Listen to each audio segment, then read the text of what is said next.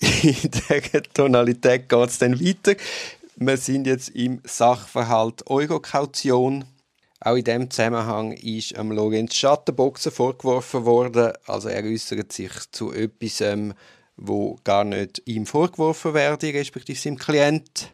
Der Lorenz zeigt dann aber, dass das eben in der Anklageschrift explizit vorgeworfen wird und schließt damit, die Staatsanwaltschaft ist erneut in der Lage, sogar ihre eigene Anklage zu verdrehen.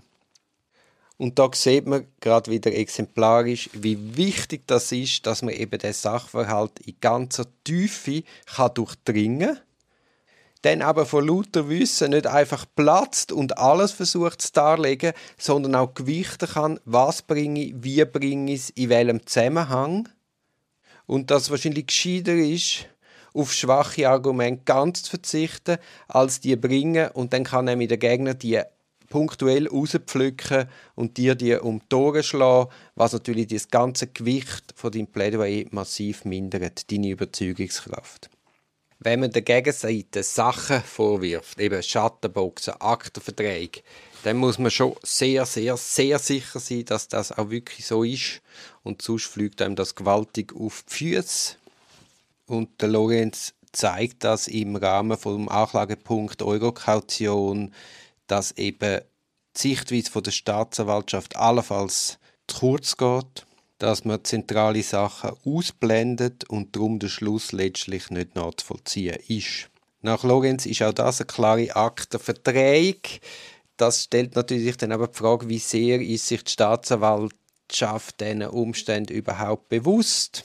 Aber wer natürlich klare Worte äußert, muss sich nicht wundern, dass die dann auch so zurückkommen. Weiter geht es dann mit der Arena Thun. Da macht die Verteidigung Vinzenz geltend, Herr Vinzenz hätte davon von dieser Kommunikation gar nicht gewusst.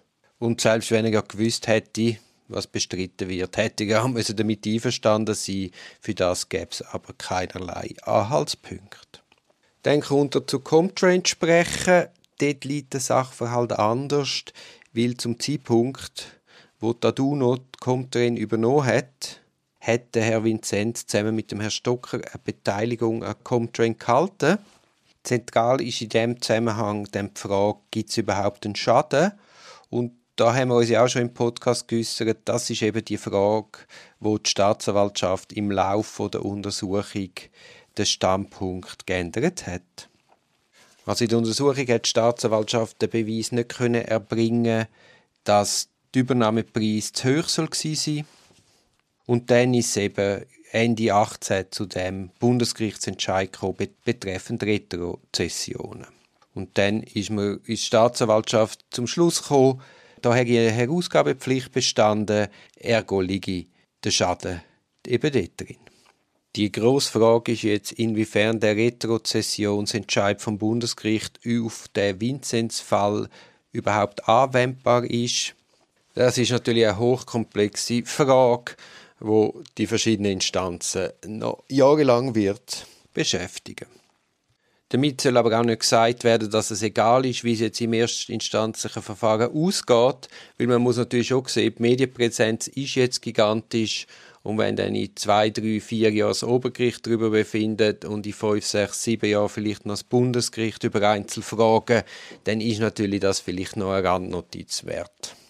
Also der jetzt Entscheid, wo das Bezirksgericht Zürich die 9. Abteilung wird fällen, wird über Jahre aus ein Bild von der beschuldigten Personen verfestigen. Also die Zentralfrage bei Comtrain ist, ob eine Herausgabepflicht bestanden hätte vom Herrn Vincent und Herrn Stocker an der eigenen Beteiligung.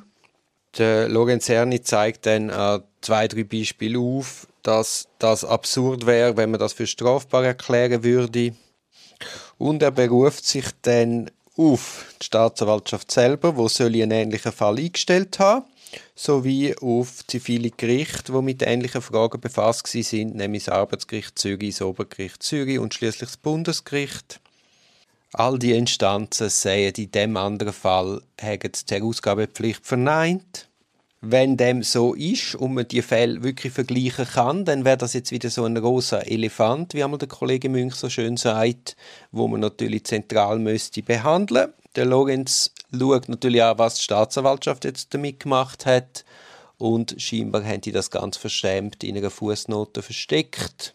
Und das fliegt ihnen natürlich jetzt um die Ohren. Die ganz konkrete Frage ist natürlich allerdings, wie sehr sind die Entscheid- und Fragestellungen vergleichbar?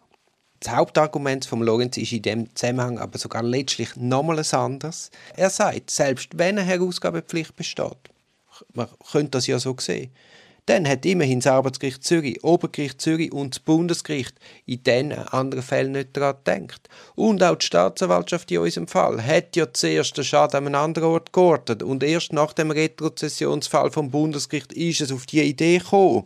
Und dann schließt er, das zeigt in wünschenswerter Deutlichkeit, dass das eben der Pierin Vinzenz gar nicht hätte können erkennen dass man dereinst versucht sein könnte, einen angeblichen Schaden über die Verletzung der Herausgabepflicht zu begründen.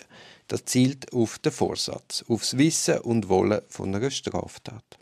Wenn Professoren, Rechtsanwälte und Staatsanwälte und sogar Mitglieder des Bundesgerichts nicht auf eine Herausgabepflicht infolge Verheimlichung eines Gewinns schlossen, lässt dies nur den Schluss zu, dass Herr Vinzenz nicht vorsätzlich gehandelt haben kann, beziehungsweise dass er eben einem Sachverhaltsirrtum unterlag.